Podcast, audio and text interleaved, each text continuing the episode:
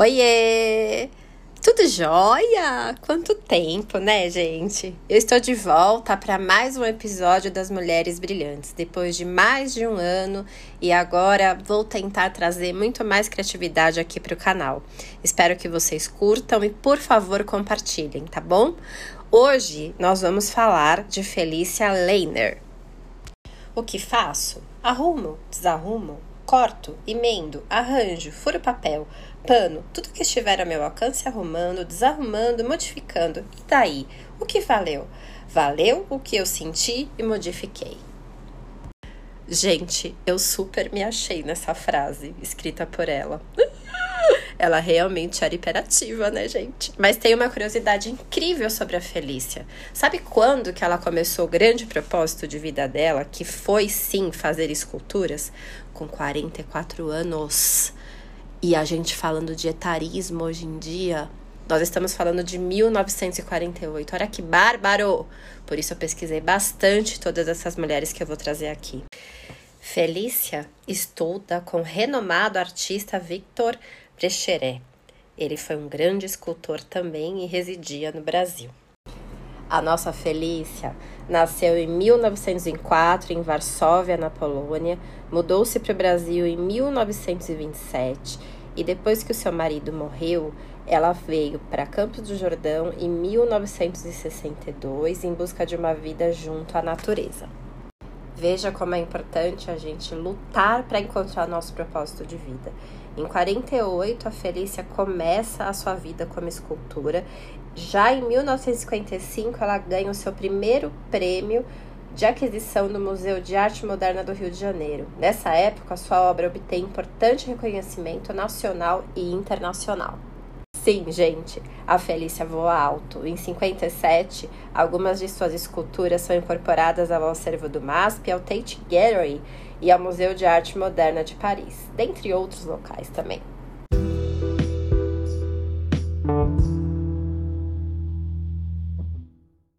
Acho que é importante a gente falar um pouquinho do marido da Felícia, o Isai Leiner, que faleceu cedo, com 59 anos, quando a Felícia resolve sair de São Paulo, capital, e ir para Campos do Jordão.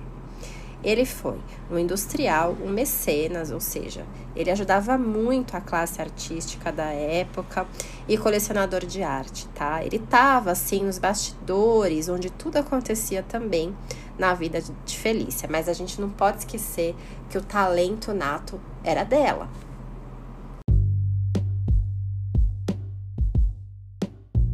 E olha que interessante, nem todas as famílias conseguem que seus filhos sigam é, por amor aquilo que os pais fazem. Ela teve três filhos, a Giselda, o Nelson e o Adolfo. O Adolfo é um engenheiro e colecionador de arte, ainda vivo.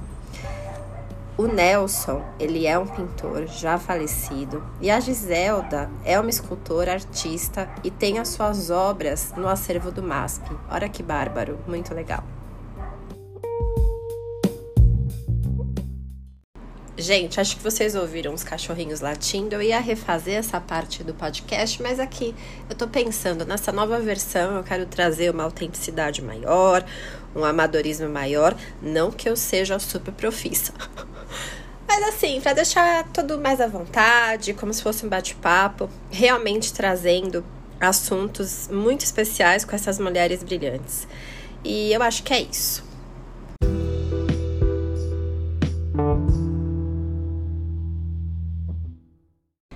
A Felícia começa suas esculturas usando barro, bronze e granito, onde ela recebe aqueles grandes prêmios, mas em 1966 ela muda completamente o estilo de suas esculturas, trazendo peças gigantescas em cimento branco que sempre eram auxiliadas por trabalhadores da região, no caso de Campos do Jordão.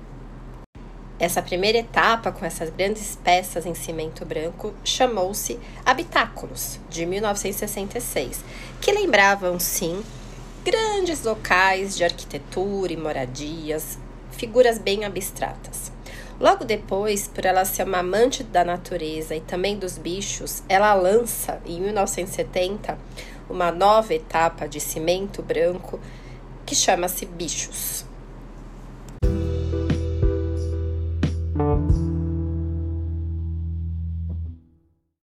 Ai, gente, eu preciso dividir uma coisa muito engraçada, uma curiosidade incrível da Felícia. Eu conheci a Felícia porque eu visitei o um museu de esculturas ao céu aberto que tem o nome dela, que são as esculturas dela, que fica em Campos do Jordão. É um local lindo e tem um pôr do sol maravilhoso também.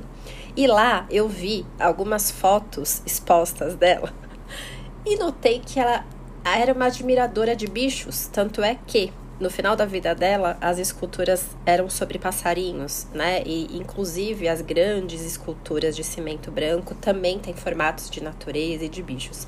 E eu vi uma foto ela espremendo um gatinho. E eu tive que me lembrar da Felícia do Looney Tunes.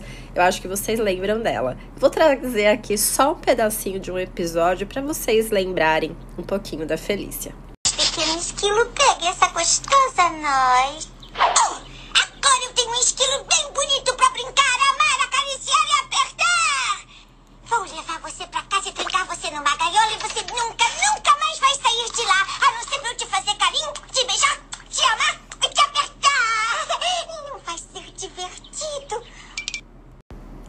Lembraram?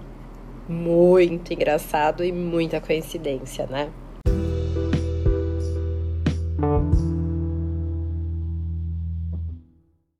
Depois da fase bichos, ainda com as esculturas em cimento branco, ela começa um conjunto de obras dedicado a homem e família, muito interessante. Isso já é 1970. Em 1978, eles começam a pensar na criação no Museu Felícia Leiner pelo governo do estado de São Paulo. E todas as suas obras, de sua autoria e de sua propriedade, foram doadas pela escultura ao recém-criado museu quando em 1979 o museu é oficialmente criado. Gente, esse museu é bárbaro, de novo, vale muito a pena. Em 1980, ela continua trabalhando, mas já lá dentro do museu, ela fazia as obras lá dentro, olha que coisa incrível. E ela começa uma nova fase, que é a fase dos portais, que são formas recortadas, planas, que se distribuem sobre o paisagismo como mensagens enigmáticas. É incrível.